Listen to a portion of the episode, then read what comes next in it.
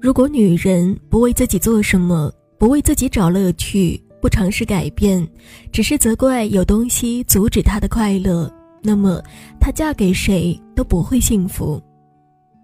有一阵子，台北连绵阴雨，忽然有一天中午突然放晴。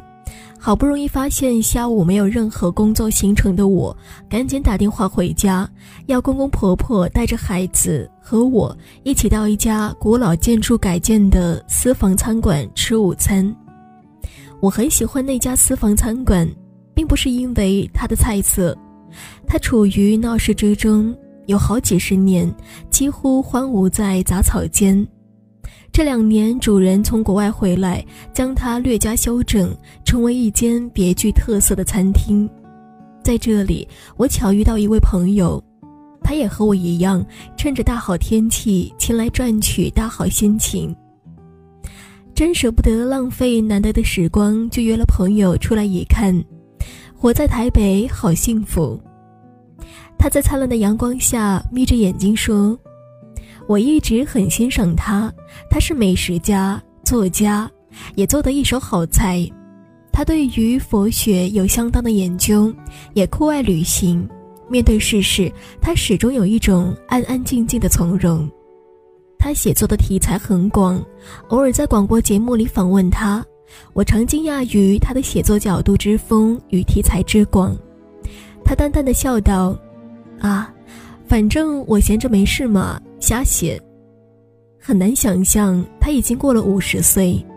从外表上看来，她仍然有少女的气质，很像三毛橄榄树里描写的人物。我还记得她自幼丧父，少年孤苦，没有结婚，向来不喜欢安稳固定的工作，养活自己倒也无余。也记得她曾经告诉过我。由于家族遗传，他的更年期来得早，三十七岁就到了更年期。我当时听到的时候，相当的心惊胆战，因为那年我刚好也三十七岁。但是他这样的人，好像永远与悲愁沾不了边，总有一种淡然自若、气定神闲的气质。他有很多喜欢和他相处的朋友。因为她是一个很迷人的女人，迷人则是因为她活得好，总在做自己喜欢的、想做的事情。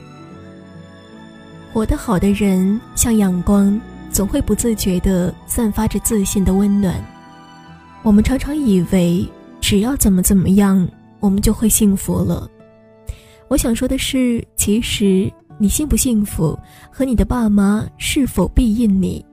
成长过程是否平顺，是不是拥有婚姻，是不是有孩子，未必有直接的关系，和你的心、你的个性、你的相信比较有关系。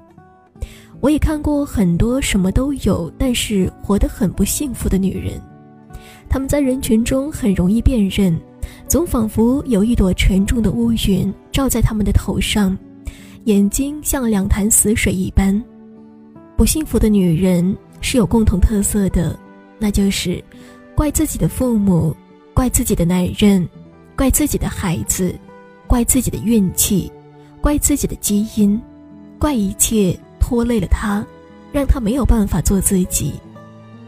一直在怪别人，把怒气发泄在不顺心的人事上，以为怒气发泄完自己就会变得轻松。我也记得几年前我在印度旅游时，曾与一位在当地住了一年的西方女子深谈。她谈到自己的故事，过去她曾有两段婚姻，每一段都因为先生有外遇而收场。她说，第二次婚姻，当她不经意出差后提早回家，发现先生和第三者。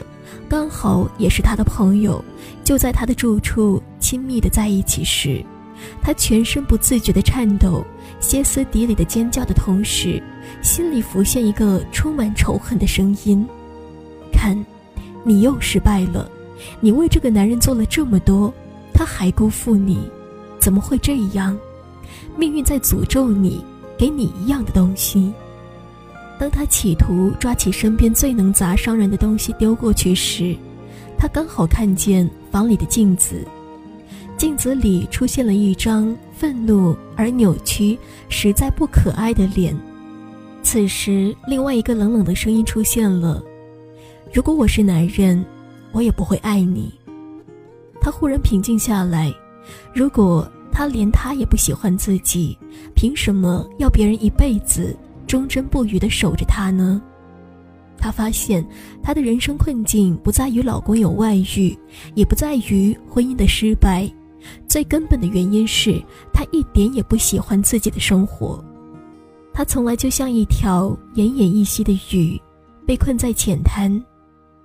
婚姻的重复失败，只是提醒她，别以为得到婚姻就可以舒缓她的人生困境。如果女人，不为自己做什么，不为自己找乐趣，不尝试改变，只是责怪有东西阻止她的快乐，那么她嫁给谁都不会幸福。我相信有一种女人嫁给谁都幸福，因为幸福并不是掌握在别人的手中的，而是放在她心中的一种能量。她自己活得好，而且懂得解决生活的疑难，用理智。与平和面对生活中可能有的波折，他有想要追求的东西，懂得取和舍，他不累积负面能量，他的性格已经成熟了，再也不会为任何事情扭曲自己的意愿，所以也不会依傍着不合适的男人折磨自己。幸福的奖已经牢牢地握在他的手中，没有人能够夺走。所以，他能度过人生中必然有的惊涛骇浪，找到自己喜欢的生活节奏。不管他们嫁或不嫁，嫁给谁，都会幸福。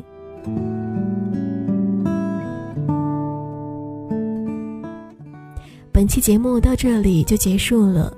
如果有喜欢尼乐的朋友，可以加一下我的听友互动群：五四八五。三四七幺零五四八五三四七幺零，或者你也可以给我打赏打赏哦，感谢收听我们下期节目再见。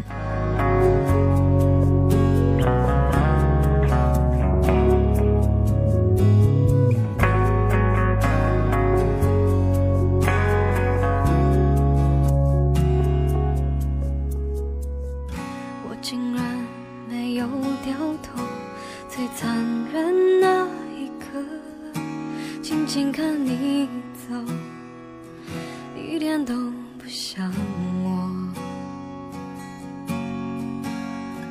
原来人会变得温柔，是透彻的懂了。